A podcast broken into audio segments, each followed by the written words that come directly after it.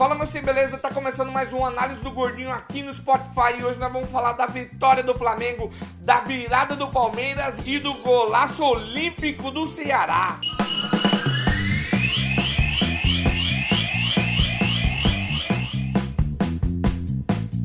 Gurizada do céu, o Flamengo foi pra cima do Havaí, meteu 3 a 0 não tomou conhecimento se o jogo era dentro ou fora de casa. Os caras estão jogando muito coletivamente. O Flamengo tava sobrando em campo, cara, teve gol de Gabigol, teve gol de Renier de 17 anos, teve gol de Paulo Mari. E agora o Flamengo abriu dois pontos de vantagem, tá isolado na liderança do Campeonato Brasileiro. E o próximo jogo dele é contra o Santos, que é o segundo colocado. Eu acho que o Flamengo vai meter 3 a 0 no Santos também, cara. Vai atropelar o Santos e já mostrar que ele já chegou pra ganhar e acabou. Acabou o campeonato, já entrega logo a taça pro Flamengo. Lá no município do Serra Dourada, lá em Goiás, aquele campo é grande demais, cara. Lá em Goiânia, parece até que é um distrito de Goiânia, o estádio do Serra Dourada, não é? Rafael Vaz fez o primeiro gol, o Goiás saiu na frente, depois o William empatou. E aos 55 minutos do segundo tempo, no apagar das luzes, Gustavo Scarpa foi lá, meteu o gol e Mano Menezes comemorou, parecendo que ele tinha feito o gol, cara. E eu nunca vi Mano Menezes comemorando daquele jeito lá.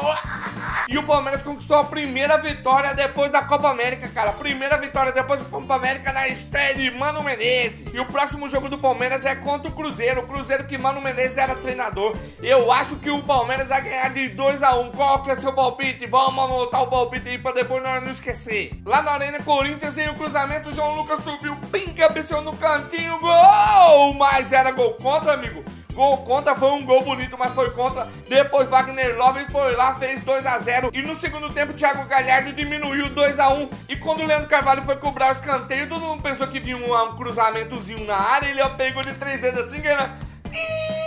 Rau! Entrou na bochecha da rede, cara. Entrou na bochecha da rede. Você tá louco, cara? Um golaço de olímpico, um golaço olímpico, um golaço olímpico. Tô empolgado, faz hora que eu não vejo um gol olímpico, amigo. E o que vocês acharam da camisa nova do Corinthians? Cara, eu achei demais de horrível. Eu achei demais de feio, mas o que você achou? Quero saber sua opiniãozinha. E como você já sabe, a análise do Gordinho agora tem um patrocinador, né, cara? Adidas do Pantanal Shopping é nosso patrocinador. Se você precisar de uma camiseta bonitona do time europeu patrocinado pela Adidas, lá, ir lá, cara. Eles têm uma variedade de camiseta de bola, de chuteira, tem muita coisa lá, cara. Tem tênis de corrida, tem bastante coisa, cara. Só ir lá no térreo do Pantanal Shopping que você vai encontrar o parceiro da análise do Gordinho.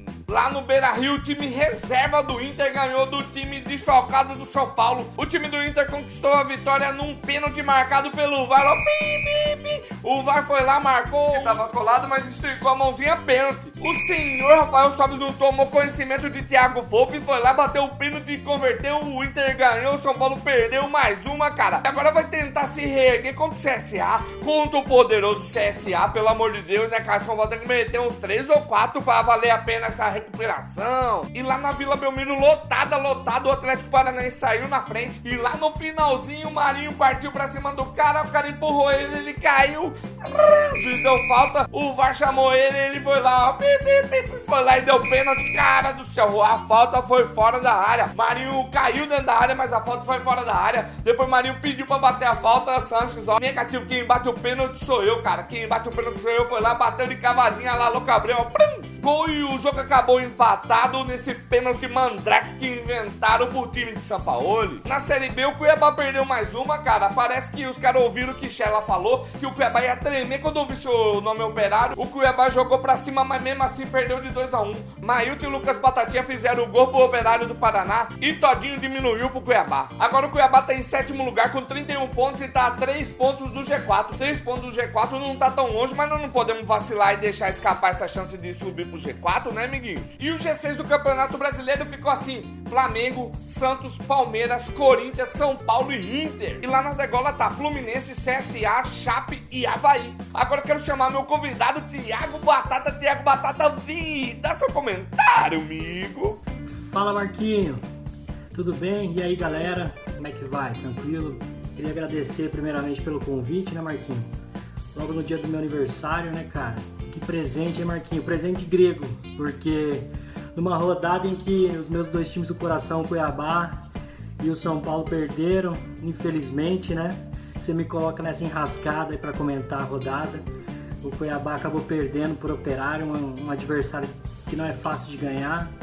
É um time que está bem no campeonato. Infelizmente não, não teve como a gente vencer, mas seguimos firme e forte no campeonato. O Cuiabá ainda está em sétimo.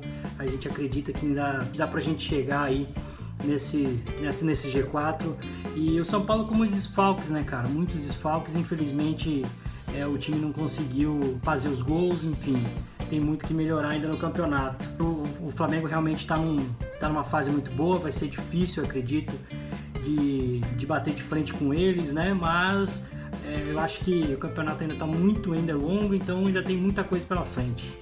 Beleza? Esse foi Thiago Batata, cara. Eu não posso falar aqui não, mas ele é dirigente de um clube, cara, dirigindo um clube. Obrigado, Batatinha. Obrigado, Batatinha, por participar com nós. Pode crer, meu sim, esse foi mais uma análise do Gordinho aqui no Spotify. Obrigado por ter ouvido a gente até agora. Eu quero agradecer o pessoal da Adidas do Pantanal Shopping pela moral. Até a próxima. Fui um beijo, tchau!